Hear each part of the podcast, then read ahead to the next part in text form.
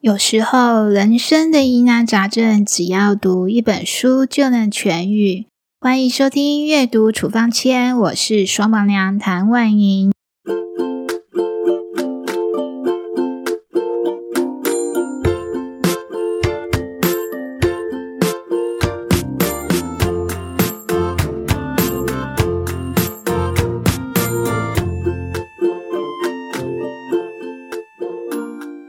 今天想和朋友们分享的书呢，是《了不起的盖茨比》。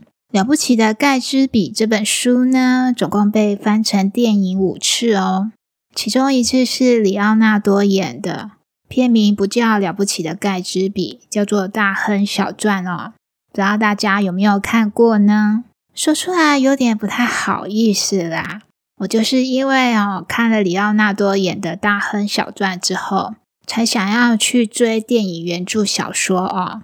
那既然双宝娘是因为看了电影才追小说的，所以我先来聊聊我看电影时的两个心情好了。第一个，里奥纳多在电影开始后的半小时才露脸哦。当时啊，我心里就在想说啊，是怎样的一个角色需要为他的出场铺陈这么久呢？这一点呢，我在看完原著小说之后才明白，就是需要铺陈这么久，才能衬托出盖茨比的神秘性哦。第二点，电影为了如实呈现小说里面纸醉金迷的生活呢，不仅非常的美艳，音乐非常的大气，可是呢，我看完电影啊，实在有点审美疲劳诶，看完反而感受不是那么深刻。接下来啊，双房娘就想要来说说看书的好处了。我觉得说哈，电影情节只是细枝末节啦，文字才是真正的精华所在。文字啊，比影像更厉害的地方在于呢，文字呢能够引出人更深层、更细腻的感受哦。怎么说呢？比如说小说里面反复出现的那一盏绿灯，好了，让我想起啊，我住在台北那十年的日子。啊，我曾经住过台北十年哦。那十年呢，我住在台北桥的旁边，我家阳台啊，刚好可以看到一零一哦。每年的一零一跨年烟火啊，还有大稻城七夕烟火，我不用到现场人挤人哦，在自己家的阳台就能看得一清二楚，非常的幸福哈。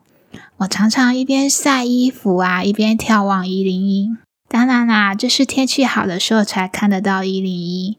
天气不好的时候啊，一零一会躲在云层里若隐若现。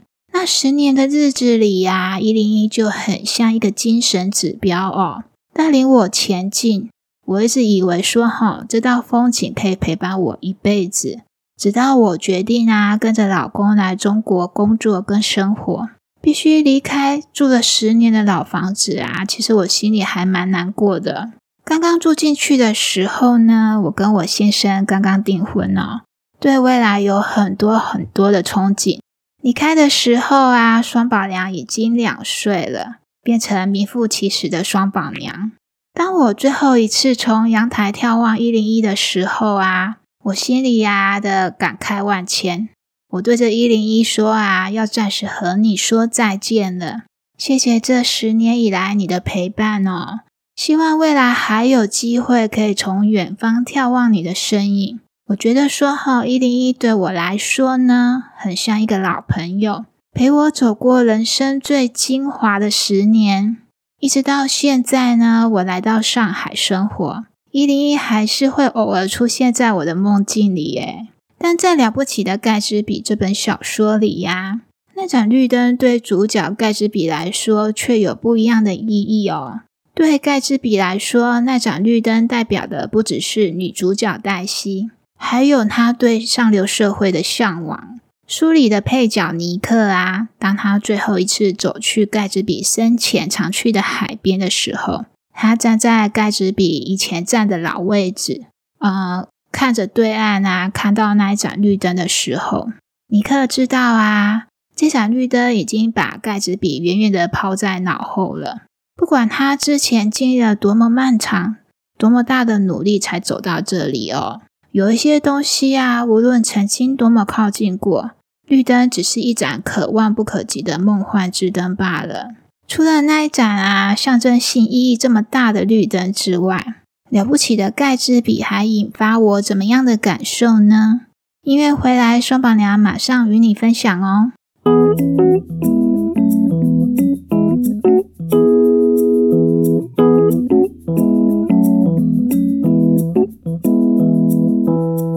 欢迎回来，我是双宝娘。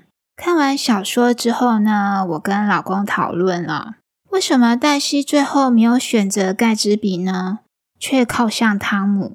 明明汤姆这么俗不可耐，而且还是一个花心大萝卜。诶那既然讲到这里了，我们就要来了解一下，说这本小说出版的年代里，那时的社会状况是什么样的呢？在这本小说出版的年代里呢，美国的上流社会非常的讲究门当户对哦。应该说，上流社会一般都很重视出身啊，一直到现在也一样。一个人毕业于什么样的大学，做什么样的工作，那根本就是不够看了，还得看他出生在什么样的家庭，他的家族名声、地位还有财力哦。这些对一个想要挤进上流社会的人来说啊，只能说是基本门槛。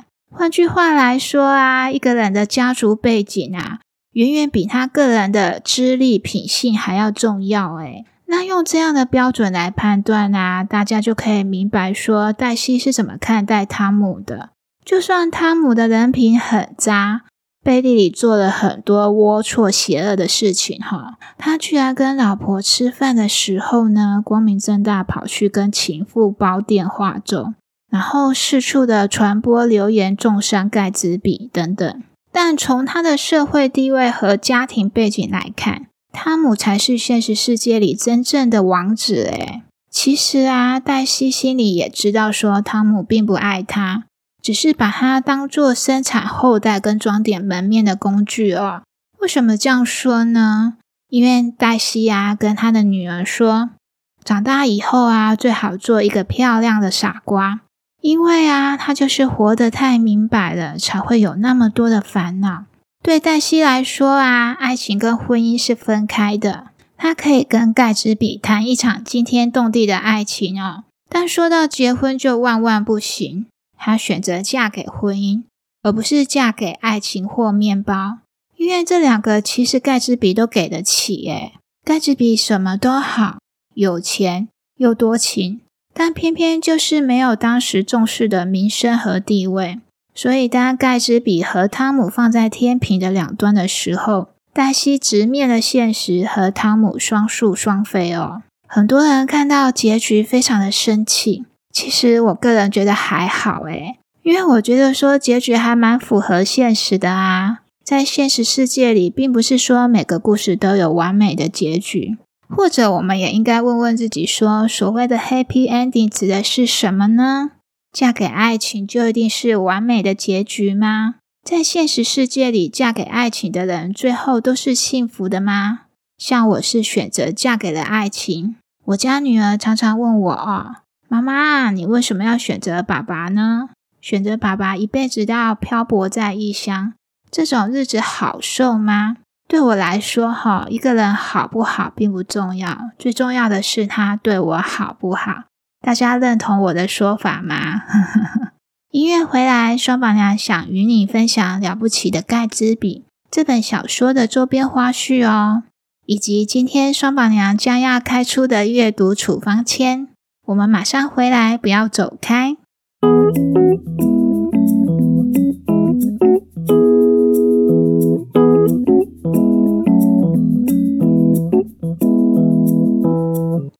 迎回来，我是双榜娘。按照惯例哦，我们花一点时间来聊聊说《了不起的盖茨比》这本小说的周边花絮好了。其实作者啊，菲茨杰拉德本来是要把这本书取名为《稀软的特里马乔》，但他的编辑反对哦，于是帮他改名成《了不起的盖茨比》。那《了不起的盖茨比》刚出版的时候呢，销量平平哦，直到作者心脏病发死了之后，才大红大紫。上次跟朋友聊天时啊，我提到说，有很多艺术家、作家啊。在世时呢，都过得穷困潦倒哦。倒是死了之后还能造福后代子孙。我朋友说啊，那至少还可以造福后代子孙，算是蛮有贡献的了。说的也是啊，不止造福自己的后代子孙，还留下精彩的作品呢。那了不起的盖茨比这本书呢，是美国的国民读物哦，许多中学指定它啊作为学生的必读书目。在中国给中学生的建议书单中，也常常看到这本书的身影哦。那是什么原因造就了不起的盖茨比屹立不摇的经典地位呢？我认为说哈，原因有以下三点。第一点呢，这部小说如实呈现了美国二十世纪初的社会氛围哦。除了在小说啊一直提到汽车、电话，也活生生的描述了女性的独立。以及新家庭伦理观念的出现哦。小说里的乔丹·贝克就是代表性的人物。第二点，这本书的原文大约只有四万九千个单字，翻译成中文不到十万字，字量虽少啊，可是作者的写作功力啊，让作品读来特别的绵密。这里插个题外话好了，我个人认为说哈，读这种翻译小说啊。选译者非常的重要。这本书的译者啊，我首推乔治高。我认为翻译者啊本身的文学底子非常的重要。如果译者没有文学底子啊，那个阅读体验会非常非常的糟糕，诶读来会坑坑巴巴，完全读不下去。当然啦，如果说你的英文功力够好啊，不如就直接读原文会更好。第三点呢，作者在这本小说里面啊，让负责说故事的尼克用自身的道德价值观来审视所谓的美国梦啊。美国梦最早的创始者应该算是富兰克林吧。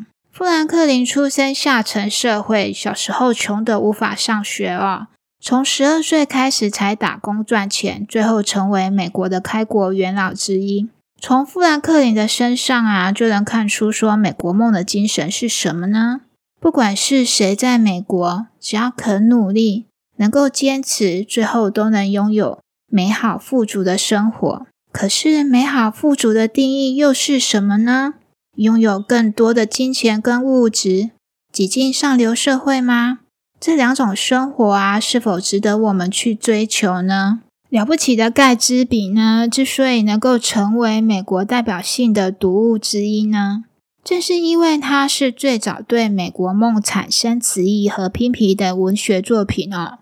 换句话来说啊，它打破了所谓的美国梦，指引大家不管是穷是富，在人生啊这条道路上，你必须要有所为，有所不为哦。最后来开一开今天的阅读处方签好了。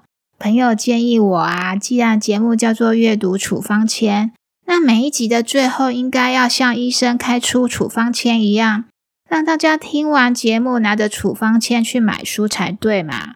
我觉得朋友的话非常有道理哦。了不起的盖茨比啊，虽然是一部九十年前出版的小说哦，但里面的文字啊，我个人认为非常适合推荐给谁呢？适合那些在大城市里为了生活努力奋斗的人呢？比如说我啦，应该读来会特别有共鸣。那最后的最后啊，双榜娘再来回答一个朋友的问题好了。有个朋友问我说，为什么想要做阅读处方签这个节目呢？其实我知道说哈，跟现代很多信息相比，看书是一种比较老派的行为啦。可是老派的东西要推荐给大家啊，只有一个方法，就是用新的媒介输出哦。我的分享啊，是一种抛砖引玉的行为。这个节目啊，和我的声音是砖，书才是真正的玉哦。如果大家能够因为我的推荐起心动念，或真的跑去书局买书看书啊，那对双宝娘来说就是最大最大的鼓励了。也是我做阅读处方签最大的意义哦。如果大家说阅读处方签的内容还不错，那就拜托大家帮忙评分留言哦，让更多人听到阅读处方签的节目。下一集的节目里，双宝娘要分享一本最近刚出第二集的小说哦，也是我个人非常非常喜欢的一本佳作。欢迎收听。阅读处方签，我们下次再见喽，拜拜。